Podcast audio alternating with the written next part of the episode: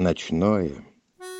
В эфире подкаст Надежды Фиденко о литературе, текстах и вдохновении. Здравствуйте, дорогие слушатели подкаста «Ночное». И с вами я, Надежда Фиденко, и сегодня мы будем говорить, пожалуй, о самом итальянском произведении всех времен и народов – я вам предлагаю угадать, о каком же произведении пойдет речь. И это, тадам, это Декамерон Боккаччо.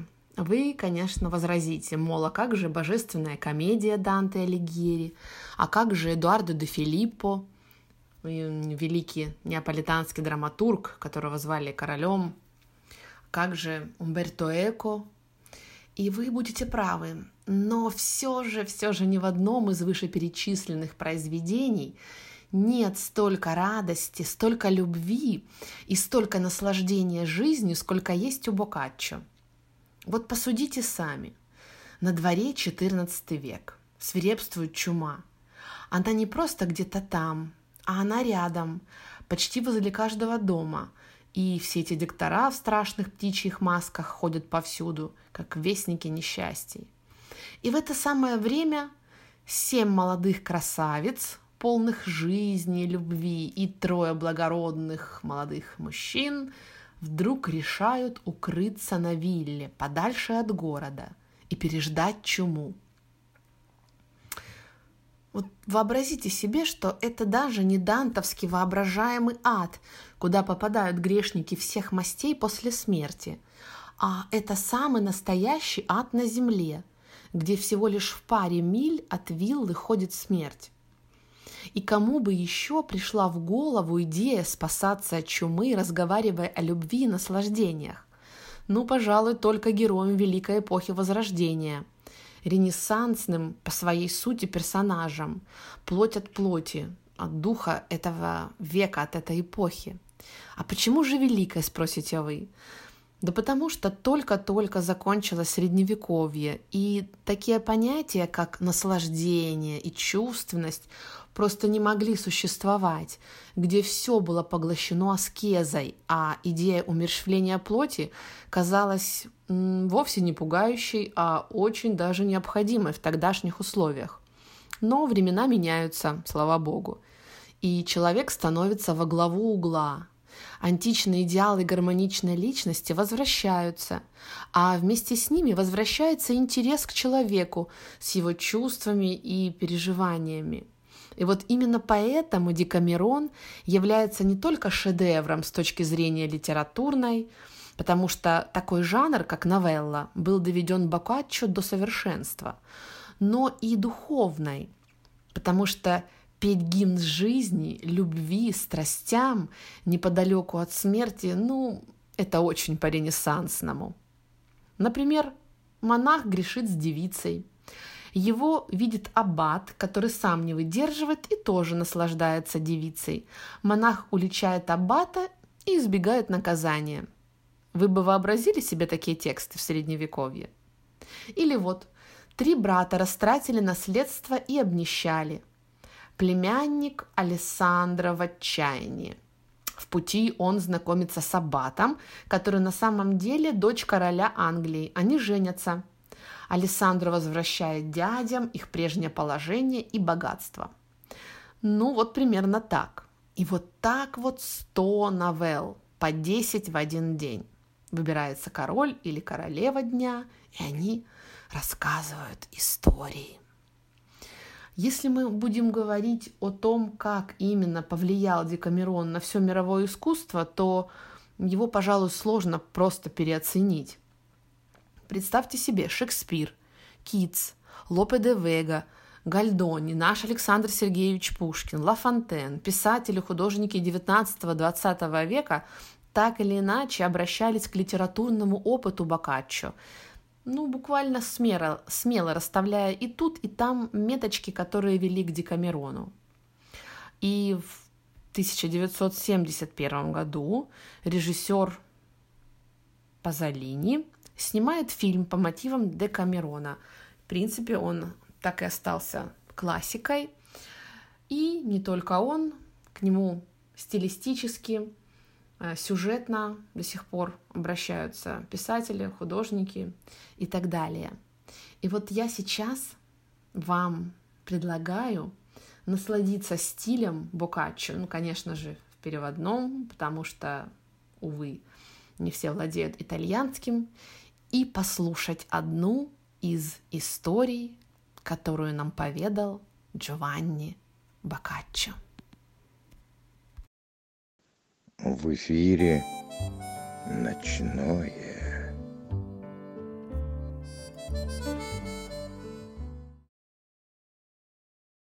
Жил некогда во Флоренции в квартале святого Панкратия шерстяник по имени Джанни Лотеринги, мастер своего дела. Во всем же остальном человек несведущий, простоватый, и вот этого самого шерстяника частенько выбирали старостой братства Санта-Мария-Новелла, и он неусыпно следил за исполнением его устава, и еще много таких же местечек доводилось ему занимать, так что в конце концов он стал высокого себе мнения, а между тем получал он эти места за то, что, будучи человеком зажиточным, имел возможность на славу угостить монахов. Они постоянно что-нибудь у него выклянчивали, кто чулки, кто капюшон, кто намарник, а в благодарность учили его хорошим молитвам, дарили ему молитвенник на итальянском языке, житие святого Алексия, плащ святого Бернарда, похвалу Донне Матильде и прочую тому подобную чепушищу. Он же всем этим очень дорожил, и все это душе своей во спасение тщательно хранил. Жена его Монна Тесса, дочь Манучо Делла Кукулья, была женщина красивая, пригожая, толковая и весьма проницательная. Раскусив простоватого своего мужа, Монна Тесса, будучи влюблена в красивого здорового детину Федериго Динери, Пеголотти, отвечавшего ей взаимностью при посредстве служанки, пригласила Федерика на беседу в Камерату, где у Джани было живописное имение. Она здесь проводила все лето, а Джани изредка наезжал поужинать и переночевать с тем, чтобы утром уехать в город по своим торговым делам или же по делам братства. Федерико только и ждал такого приглашения. В назначенный день он к вечерку отправился к Эмирату, и так как Джани в тот день не приехал, словно по, словно, славно поужинал и со всеми удобствами переночевал у хозяйки, а хозяйка за ночь, лежа в его объятиях, научила его, по крайней мере, шести песнопениям, коим обучил ее муж так как она надеялась, что эта ночь будет у них не последней, и так как на то же самое рассчитывал и Федериго, то чтобы служанки всякий раз за ним не ходить, они уговорились следующим образом. Они де каждый день будут ходить осматривать свои угодья, расположенные чуть выше дома, а он после того, как она пройдет туда или же вернется обратно, должен бросить взгляд на виноградник при доме, если на одной из стычин будет висеть ослиный череп мордой к Флоренции, это значит, что скоро смеркается, он может свободно и смело идти к ней, коли дверь заперта, пусть три раза тихонько постучится, она ему отворит. Если же череп висит мордой к фьезоле, пусть не приходит, стало быть, Жани тут. И так, действуя согласно уговору, они встречались неоднократно. Но вот однажды, когда Федериго предстояло отужинать у Монны Тессы, и она велела зажарить двух жирных каплунов, Джани, которого тот вечер не ждали, хоть и очень поздно, да приехал. Хозяйка весьма, весьма этим обстоятельством опечалена, велела подать себе и супругу на ужин маленький кусочек солонины, который она на всякий случай велела сварить, а служанке приказала завернуть в белоснежную салфетку двух каплунов, только что сваренных яиц, да бутылку доброго вина, отнести его все это в сад, куда можно было пройти и не через дом, и где она раз, иной раз ужинала с Федериго, и положить на лужайке под персиковым деревом. И до того она была расстроена, что забыла сказать служанке, чтобы та дождалась Федериго и предупредила его, что Джани здесь, а еду пусть, мол, возьмет с собой. И вот вскоре после того, как она Джанни и служанка легли спать. В дверь тихонько постучался Федериго. Дверь же была так близко от спальни, что Джанни явственно услышал стук, равно как его супруга, но только она, чтобы не возбуждать у Джани подозрений, притворилась спящей. Немного погодя, Федерико еще раз постучался, Джани, не веря ушам своим, легонько толкнул жену. «Тесса, ты слышишь?» – прошептал он. «К нам кто-то стучится!» Жена, все слышавшая еще лучше мужа, сделала вид, будто только сейчас проснулась. «А? Что?» – спросила она. «Кто-то, говорю, к нам стучится, отвечал Джани. Стучится? переспросила жена. Вот горе-то. Джани, родники, ты разве не знаешь, что это такое? Это привидение. Я за последние ночи такого страха от него натерпелась, как заслышу стук, одеялом с головой накроюсь и так лежу до самого до рассвета. «Полно, жена, чего ты боишься?» — сказал тут Джани. «Я прочел на ночь от стражи утренней под твою милость и еще несколько хороших молитв, всю кровать от края до края, перекрестил во имя Отца и Сына и Святаго Духа так, что бояться нечего, какой бы силой привидения не обладало, с нами оно ничего поделать не может. Опасаясь, как бы Федериго чем-либо ее не заподозрил и не поссорился с нею, Монна Тесса решилась встать с постели и дать ему понять, что Джани здесь. «Ну да, рассказывай», — молвила она мужу, а я буду ни жива, ни мертва до тех пор, пока мы не сотворим заклинание, благо ты здесь. А как его заклинают? — спросил Джанни. «Уж это-то я знаю», — отвечала жена. «На днях я ходила во Фьезоле, за отпущением грехов. И одна странница, голубчик Джанет, вот уж святые-то женщины эти странницы, истинный Бог. Одна странница заметила, что я трусиха, и научила меня хорошей святой молитве.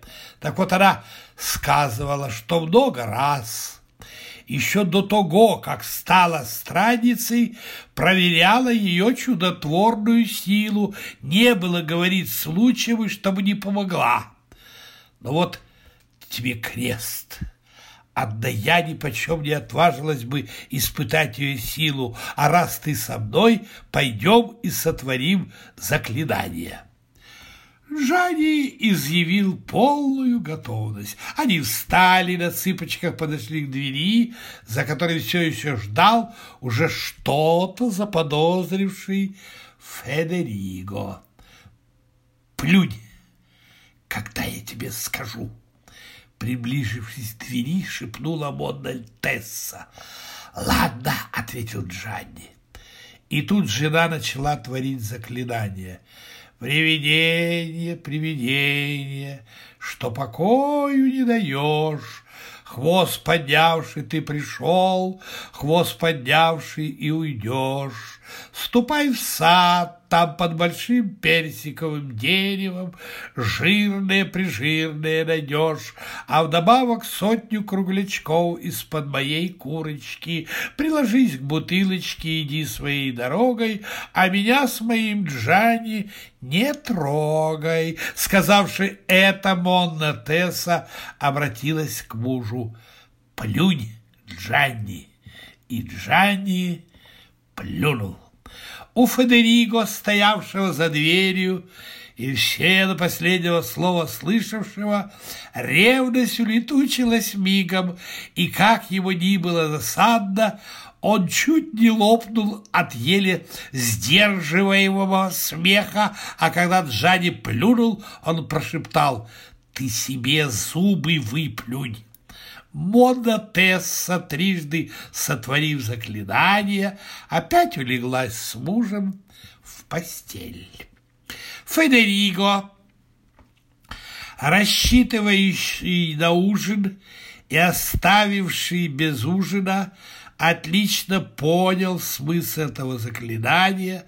Он поспешил в сад, нашел под большим персиковым деревом двух каплунов, яйца, вино. Все это отнес себе домой, поужинал в свое удовольствие. Когда же он потом встречался с модной Тессой, оба вспоминали заклинание, умирали от хохота. Ночное продолжается с Надеждой Феденко.